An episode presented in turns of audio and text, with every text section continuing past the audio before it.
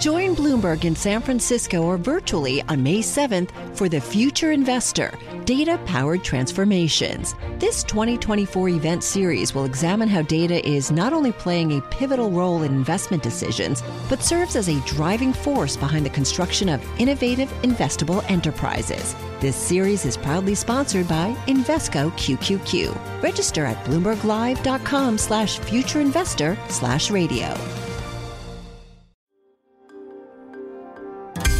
Le entregamos todo lo que necesita saber para comenzar el día. Esto es Bloomberg Daybreak para los que escuchan en América Latina y el resto del mundo. Buenos días y bienvenido a Daybreak en español. Es 20 de octubre de 2021, soy Eduardo Thompson y estas son las principales noticias. Los futuros en Wall Street y las acciones europeas están planos, mientras que Asia cerró con alzas. El dólar y los bonos del tesoro también están con pocos cambios, mientras que el crudo y el Bitcoin retroceden.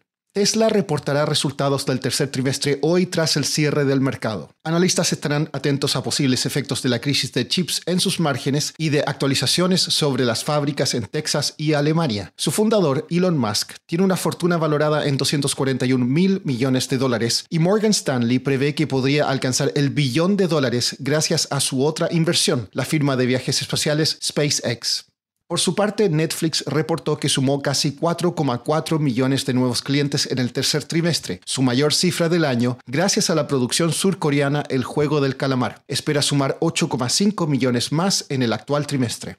Facebook podría tener un nuevo nombre. The Verge informó que cambiaría a una marca con un nuevo nombre centrado en el espacio virtual colectivo. La aplicación Facebook original pasaría a estar bajo una empresa matriz junto con Instagram y WhatsApp.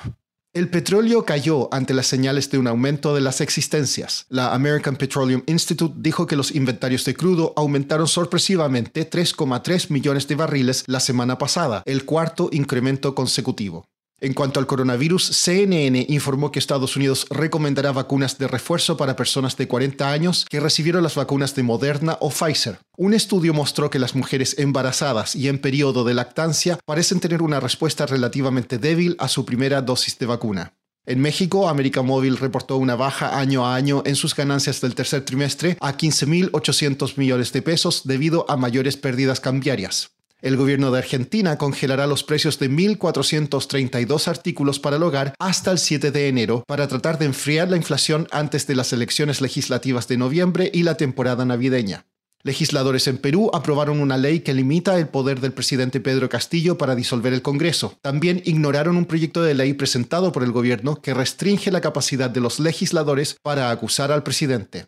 En algunos remotos rincones de Venezuela, los precios no están expresados en bolívares, ni dólares, ni Bitcoin, sino en oro. Alex Vázquez, periodista de Bloomberg News en Caracas, escribió una nota al respecto que está hoy en el terminal y en bloomberg.com. Sí, bueno, está ocurriendo principalmente en el estado Bolívar, uno de los estados más grandes del país. En el estado Bolívar hay muchas zonas mineras, tanto oficial como ilegal, y muchas personas prefieren ir desde otros estados del país al estado de Bolívar a trabajar en las minas porque les pagan en pedacitos de oro, en pequeños pedazos de oro que ellos llaman grama, y con eso hacen sus transacciones día a día en, todo el estado de Bolívar, que es bastante grande. ¿Por qué? Bueno, ellos dicen, argumentan que principalmente el valor del, el valor del oro se mantiene más que el valor de los bolívares y allá es difícil conseguir dólares. Y las transacciones electrónicas no se pueden hacer porque la señal de Internet es muy mala. Entonces, con pedacitos de oro que ellos mismos pican, pagan desde un carro hasta un refresco o un almuerzo o un corte de cabello. ¿Qué otras ventajas ve la gente en el estado de Bolívar al usar el oro como moneda? Un comerciante de 20 años que tiene una pequeña tienda allá que se llama Jorge Peña, él, él me confesó algunas de las ventajas.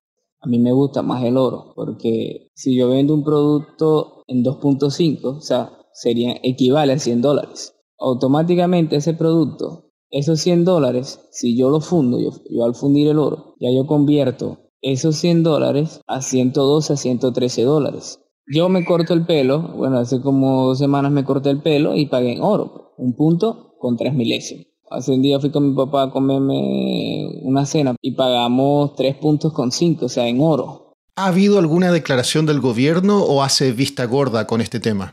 Es un secreto a voces que desde que sufrimos las sanciones de Estados Unidos y de otros países contra Venezuela, que ha mermado mucho la producción petrolera, el gobierno depende mucho en buena medida de la exportación de oro. Esas zonas en el estado Bolívar están controladas por los militares, pero también hay disputas con grupos armados, con guerrillas como el ELN, que también controlan espacios de oro, ¿no?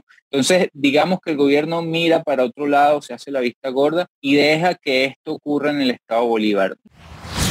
Por último, una encuesta de Gallup reveló que la percepción que el mundo tiene de Estados Unidos mejoró a niveles récord en el primer año del gobierno de Joe Biden. La aprobación promedio en 46 otros países subió al 49%, un aumento de 19 puntos porcentuales frente al último año de Donald Trump.